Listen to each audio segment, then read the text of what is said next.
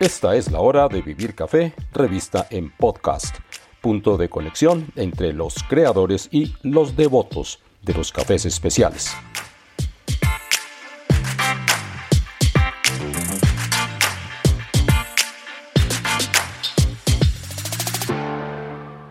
Bienvenidos a la emisión número 41 de este canal. Les habla Hugo Sabogal. En esta última temporada hemos dedicado dos capítulos a mujeres que están dejando huella en la cultura cafetera colombiana. Nicole Moreno, creadora de Constantin Café y estudiosa de la presencia de la mujer en la actividad cafetera. Y Camila Escobar, presidenta de Procafecol, la empresa responsable del manejo de la marca Juan Valdés.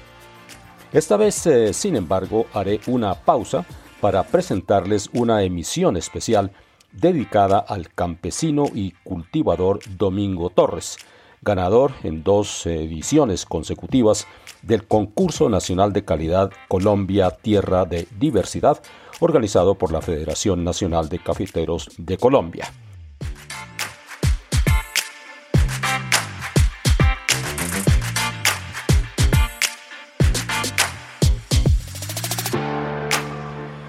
En 2022, Torres participó con un café de la variedad Geisha que le mereció el primer lugar entre participantes de todos los departamentos cafeteros colombianos.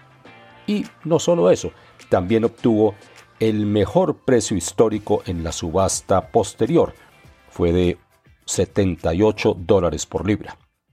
Ya en 2021, Torres también había barrido, con el primer lugar en el concurso, y en la subasta, vendiendo en esa ocasión su lote a 41 dólares por libra.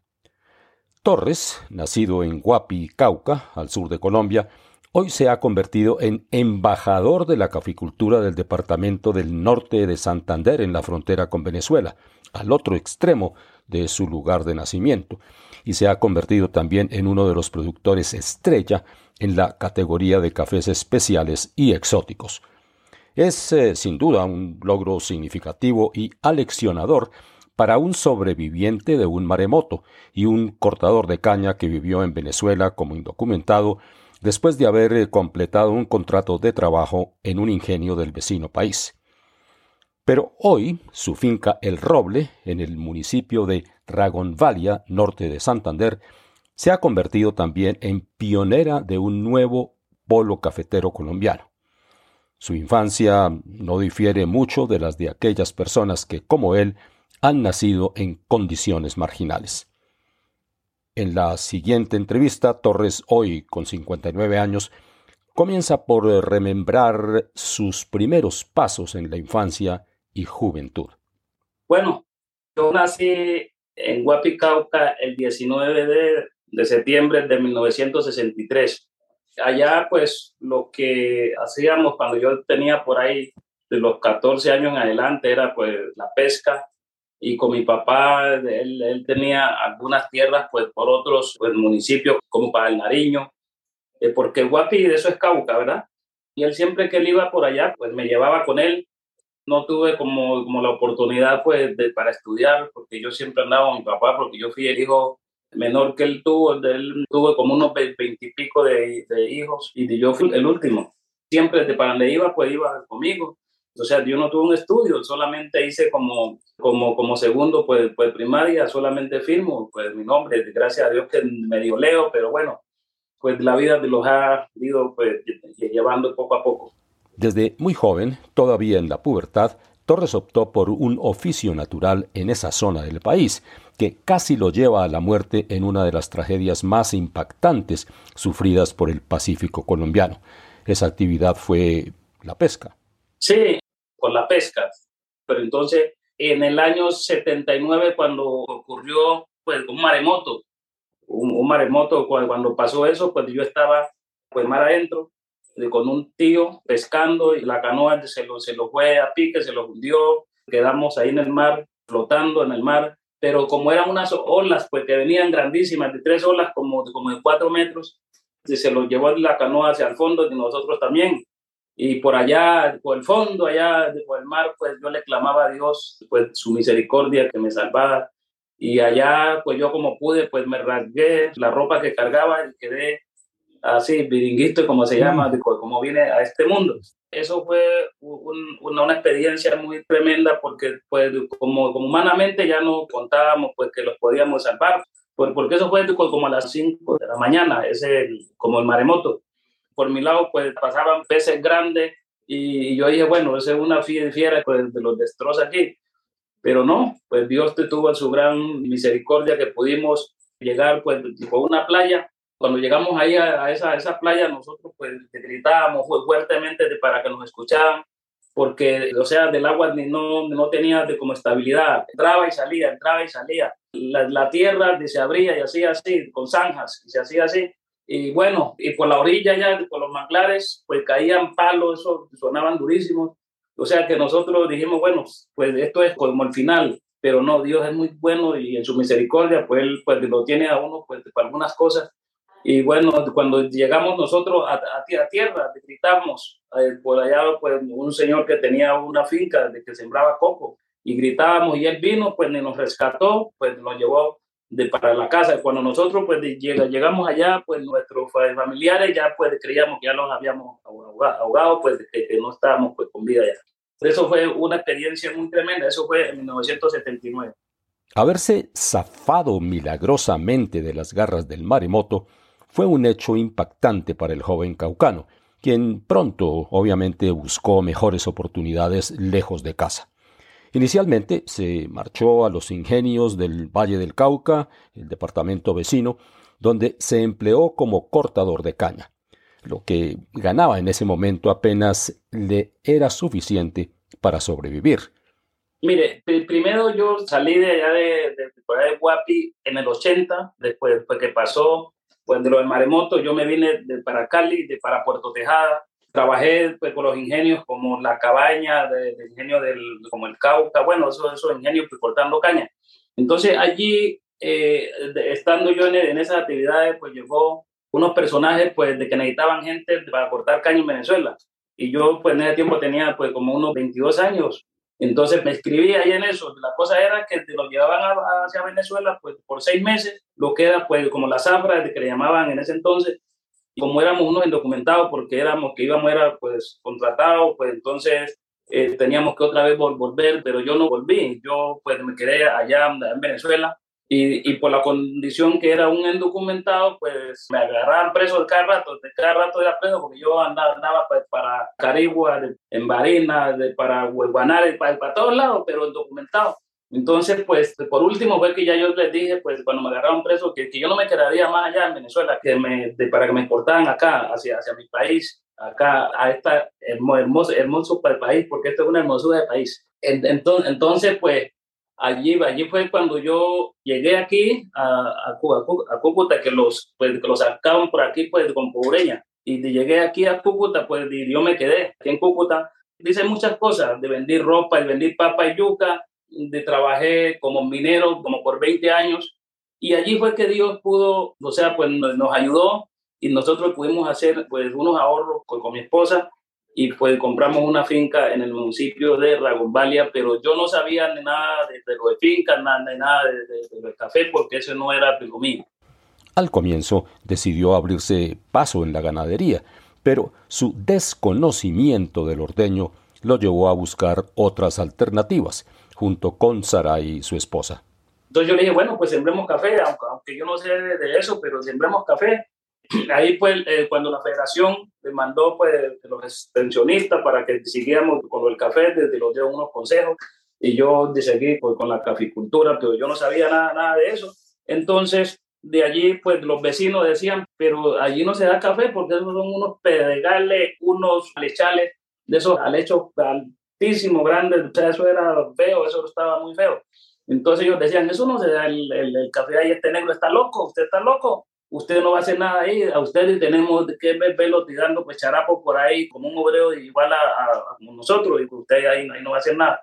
Entonces yo un día pues les dije, bueno, cuando Dios quiere bendecirlo a uno, aún esté en el desierto allá, pues lo bendice Dios a uno.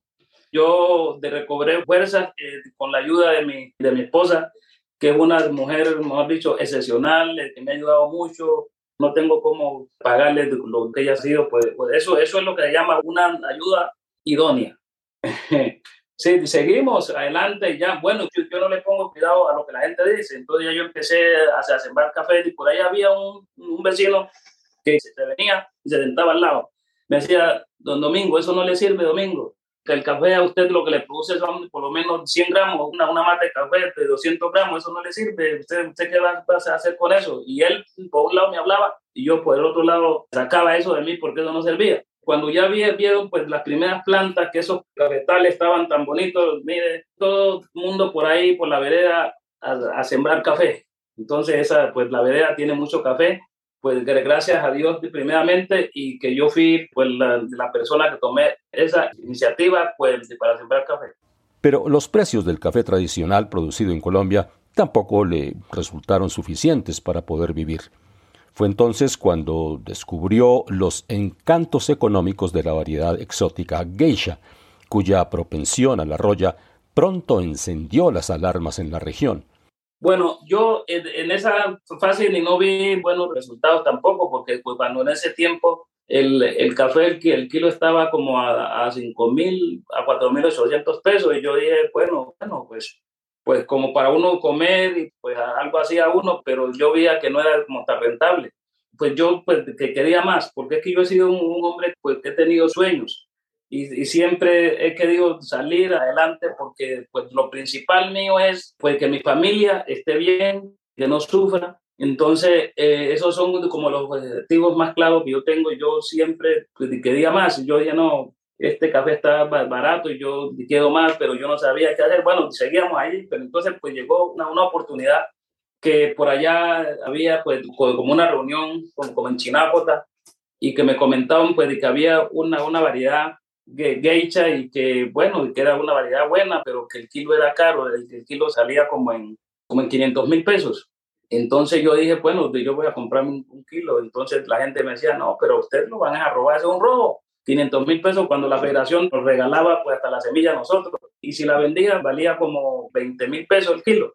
Entonces decían, no, eso es un robo, pero usted sí se cree todo pues lo que le dicen. Entonces yo dije, no, si los borrachos dice, van a una cantina y toman 500 o, más, o más pesos en la noche, lo, lo, botan por ahí. Ahora yo voy a invertir 500 mil pesos. Si que quien quita que la suerte esté conmigo, pues Dios me pueda bendecir ahí. Entonces así fue cuando yo empecé con esta variedad, geisha. Y entonces vino un concejal de, de los del municipio y me dijo, Domingo, ¿usted qué va a hacer con eso? Esa de la variedad trae roya y bueno, de la federación pues ni no apoya eso y bueno, hasta los extensionistas también me dijeron, bueno, nosotros no nos metemos con eso. Yo le dije, bueno, está bien, ustedes tienen toda la razón. Bueno, yo de la finquita es mía, pues yo voy a ver pues si, ensayo con esto. Y de todos modos, si la federación no me quiere apoyar, pues no hay ningún problema. Yo pues, como pueda, pues se ha puesto adelante. Y bueno, así fue. Torres eh, volvió a sentirse contra las cuerdas una vez más. Sin embargo, él contaba con una ventaja, la ubicación en altura de su finca. Yo estoy en, 1920 metros donde está ese cultivo, pero la finca tiene más altura, o sea, sube más. Entonces creo que debido a eso yo no he tenido ningún problema. Es más, yo tengo unos venenos ahí de que los compré pues para la roya, pues no los he aplicado hasta el momento porque sí, pues de la variedad, pues por eso es que pues, la federación pues se cuida en, en eso, porque lo, lo, que ellos quieren es tener unos cultivos fuera de, de la roya, ¿no? Porque cuando la roya agarra, agarra un, un, cultivo, eso es para acabarlo. Sin dar el brazo a torcer, Torres fue tomando conciencia de que su cafetal de geisha prometía más de lo que había anticipado. ¿Cuándo fue que comenzó Domingo Torres a tomar conciencia que tenía una joya inesperada? Primero que todo, aquí hay muchas cosas que pasaron. Yo soy una persona que tengo fe, fe de, de lo que hago. Y bueno, trato de, de, hacer pues, las cosas bien. Y bueno, yo lo único que puedo decir aquí que, que Dios pues, pues estuvo ahí, porque también hay, hay muchos factores de la tierra, como, como los procesos que se le hacen de las fermentaciones, de la recolección, su secado. O sea, de todo eso va como, como engranando allí porque no solamente pues de la variedad puede hacer todo, no, también son pues los procesos y muy, muchas cosas que, que, van allí. Y pues yo sabía que algo bueno iba a salir ahí, porque yo cuando empecé a agarrar pues las primeras pepitas yo mandé al laboratorio a Chinchina Caldas, eh, pagué como 150 mil pesos por los análisis y los, los primeros análisis me dijeron, no, este café es excepcional, es bueno, pero todavía pues le falta porque está muy prematuro. Entonces hay que esperar que ya la cosecha ya empiece bien y este café va, a tener muy buenos resultados. Entonces yo tenía pues, una esperanza clara pues que las cosas iban a salir bien. Una vez eh, tomó conciencia de que el geisha era su mejor apuesta, puso en práctica lo que muchos cafeteros no hacen, recoger las cerezas, eh, despulparlas, extraer las semillas, tostarlas ellos mismos y tener una experiencia directa de probar su propio café. Sí, señor, cuando empezamos, sí, es más, que me, que me llevé una, como la desilusión, porque yo una vez tosté un poquito de café, lo molí y fui donde el, compraba café en, en, esa época. Le llevé un poquito, yo todo contento, y le dije, mire, pruebe este cafecito, y dicen que es muy bueno, pruébelo a ver cómo usted lo siente. Entonces él agarró el poquito de café y lo, le lo colocó ahí. Después yo, como a los 15 días, fui a vender café del normal, que yo estaba vendiendo Castillo. Y yo le pregunté, oiga, eh, ¿cómo le pareció el cafecito? Me dijo, no, igual a todos. Entonces yo pues, pues como que me sentí como mal, entonces yo salí con el rabo entre las piernas, como dicen el dicho. Pero eh, también fue algo muy bueno y muy significativo cuando yo gané el año pasado, pues, pues las personas que me dijeron, dijeron que no lo hiciera porque me iba a ir mal con eso, y fueron unas personas tan, tan leal, digo yo, y de reconocieron y ahí mismo, pues, después me llamaron y me dijeron, mire, do, do, Domingo, te, te felicito, te perdona por lo que dije, porque bueno, estábamos como, como equivocados, pero tú tenías pues, pues como la razón. Entonces, eh, para mí también fue algo eh, muy emotivo cuando una persona eh, a lo mejor pues se equivoca, pero pues reconoce su, su, su, su, como su equivocación. Empeñado en promover su café, Torres se lanzó, sin nunca haberlo hecho antes, a participar en 2021 en el Concurso Nacional de Calidad Colombia Tierra de Diversidad, organizado por la Federación Nacional de Cafeteros de Colombia. No tenía ninguna expectativa en particular, pero fue el primer sorprendido cuando lo ganó frente a decenas de productores más fogueados. Posteriormente participó en 2022, en octubre, hace muy poco tiempo, y volvió a ganar con contundencia, tanto en la calidad del café como en el precio récord obtenido en la subasta internacional posterior, subasta que fue ganada por la firma colombiana Amor Perfecto y por un gran comprador chino. Primero que todo, yo nunca había ido a, este, para los concursos.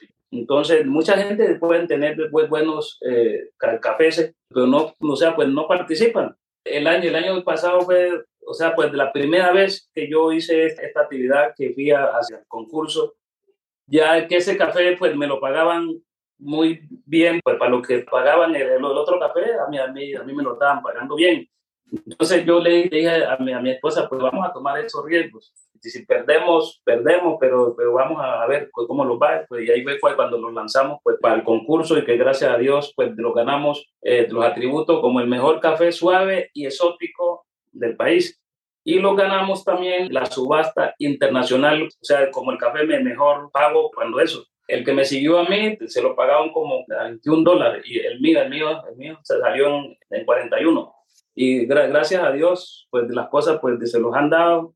Con la variedad esa, pues he podido tener estos, estos resultados. ¿Qué sigue para Domingo Torres, ya con todos estos reconocimientos en el bolsillo? Bueno, primero que todos, eh, además de algo económico, porque pues gracias a Dios pues se me reconoce algo económico, pero más que todo pues lo sentimos muy contentos y satisfechos de nosotros de poder tener el nombre de nuestro departamento en alto y de nuestro municipio. Y aquí lo que queda es de seguir adelante, pues trabajando con mucha humildad, porque eso es como la esencia que tiene el ser humano, la humildad porque cuando los enaltecemos, Dios nos humilla. Entonces, para mí, de lo más importante es eso, seguir adelante que podamos seguir con, este mismo trabajo y que, bueno, que sigamos eh, trayendo buenos resultados para nuestro departamento, el municipio y que pues Colombia también tenga ese reconocimiento a nivel internacional como el país que produce un, un buen café. Más allá de la geisha, su variedad triunfadora, Torres ha comenzado a plantar otras variedades exóticas en su finca, a sabiendas de que es eh, un riesgo. Pero a él le gusta la idea de enfrentarlo eso sí, sin pasar por alto a los demás. Sí, ya tenemos un Borbón, Borbón rosado, donde tengo un lotecito pequeño que ya está empezando a, a, salir, pues, pepita ya. Yo creo que para el otro año ya tenemos ya ese café. Y bueno, de la idea es sembrar otras, otras variedades. Mientras tengan buen comportamiento, pues las voy a tener, porque si yo veo que que no tienen buen comportamiento, lo que voy, voy a hacer es a, de cortarlas, porque no puedo tampoco pues, que se propague eso, ¿sí me entiendes? Porque eh, no solamente tengo que pues, mirar como, el beneficio mío, sino de los que están hacia, hacia alrededor, pues, como variedades que, que, no les afecte. Si llegase a, a pasar eso, yo, yo sería muy responsable en eso. Después de esta vida de saltos y sobresaltos, ¿qué guía los pasos de Domingo Torres en el mundo del café? Porque, sin duda, ya se ha ganado los méritos suficientes para estar entre los mejores cafeteros de Colombia. Que no solamente pues de los esperancemos de los, con los mandatarios, que, que lo den todos, sino que nosotros también podemos hacer, hacer algo por, por, por nuestro país.